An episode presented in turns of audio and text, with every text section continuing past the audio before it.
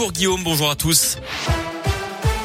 Et à la une, protocole sanitaire renforcé dans les écoles, retour au télétravail et vigilance pour les événements en extérieur. Le gouvernement a annoncé hier ces mesures pour endiguer la cinquième vague de Covid. Le taux d'incidence grimpe à 640 cas pour 100 000 habitants dans le Rhône. Pas de confinement donc ou de jauge, hein, c'est confirmé, mais les règles sont durcies à l'école où le protocole sanitaire passe au niveau 3. À partir de jeudi, le port du masque sera de nouveau obligatoire à l'extérieur. C'était déjà le cas en intérieur. Et à partir de lundi, les règles sont également revues dans les cantines pour éviter le brassage des élèves. Concernant le télétravail, le gouvernement gouvernement demande à toutes les entreprises qui le peuvent de le remettre en place deux à trois jours par semaine. Les discothèques, elles vont de nouveau fermer leurs portes à partir de vendredi pour un mois. Pour les événements en extérieur comme les marchés de Noël ou les fêtes de lumière à Lyon qui commencent demain, ils peuvent toujours se tenir. Mais un pass sanitaire sera obligatoire dans les zones de consommation, là où on enlève nos masques. Enfin, concernant la vaccination des enfants, elle commencera le 15 décembre pour les enfants à risque. Elle pourrait être élargie à tous ceux âgés de 5 ans et plus d'ici la fin de l'année sur la base du volontariat.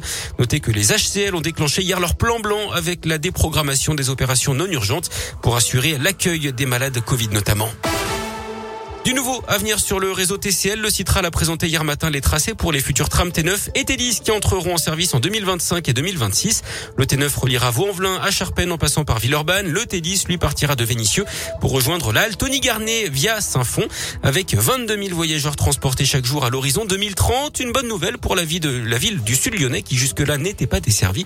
Le maire symphoniard Christian Duchesne se réjouit donc de l'arrivée du tram dans sa commune. C'est une réussite pour Saint-Fond parce que c'était absolument nécessaire puis c'est une réussite pour la métropole, parce qu'enfin la métropole va couvrir toutes les villes de la première couronne. Nous sommes euh, les petits derniers pour le coup, hein, c'est ce que je disais. Le T10, euh, c'est le dixième tramway. Beaucoup de villes ont été servies, soit par le métro, soit par le tramway. Et nous, mais ça n'est pas un hasard, il était difficile de faire arriver le tramway. Nous avons euh, le boulevard périphérique à traverser, nous avons des ponts à passer, et nous avons aussi d'autres zones PPRT de risque technologique qui imposent beaucoup de contraintes. Donc ça explique peut-être pourquoi nous sommes les derniers à être desservis. Le coût pour le T10 s'élève à 230 millions d'euros.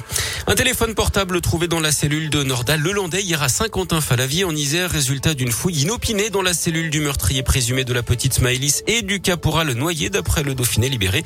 Reste à savoir comment il se les procurait, dans quel but et avec qui aurait-il pu communiquer. Le Landais est pourtant placé à l'isolement.